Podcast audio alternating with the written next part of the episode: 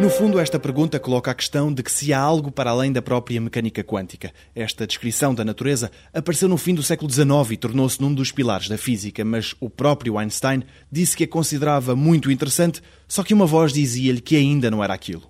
A mecânica quântica tem aspectos estranhos. A sobreposição, que diz que um objeto pode ter duas propriedades antagónicas ao mesmo tempo, mas quando é observado passa apenas a ter uma delas: vida e morte, por exemplo e o princípio da incerteza de Heisenberg, que diz que quanto mais rigorosa for a medição da velocidade de um objeto, menos sabemos acerca da sua posição. Aqui entram as ondas de probabilidade, mas a não localidade volta a complicar tudo.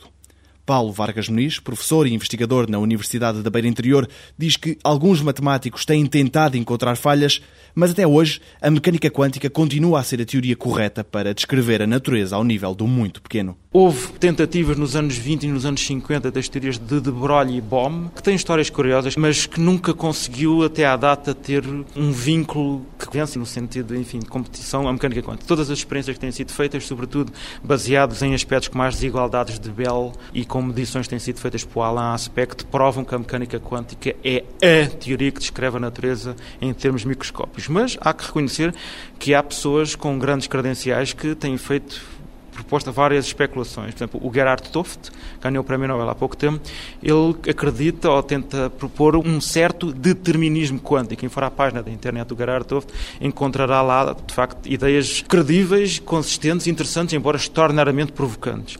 Por exemplo, também o Roger Penrose propõe que o fenómeno da questão da não localidade e depois da localização não possa ser dissociado do fenómeno da gravitação quântica.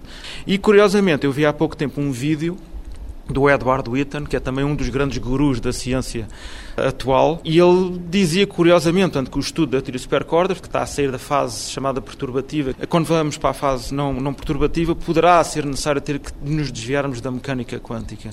São questões que vão ao âmago da descrição fundamental da natureza, que é a física quântica. Portanto, se o Toft, o Penrose ou o Witten têm razão no seu instinto, tanto eles como cientistas de grande empreitada, pode ser que haja algo que determine uma mudança na mecânica quântica, mas há que ser rigoroso. Até à data não há nenhuma experiência que determine que agora de repente todo este século da física quântica tem que ser agora redirigido numa nova teoria. Não há. Mas quem sabe essa seja a grande descoberta do, do século XXI.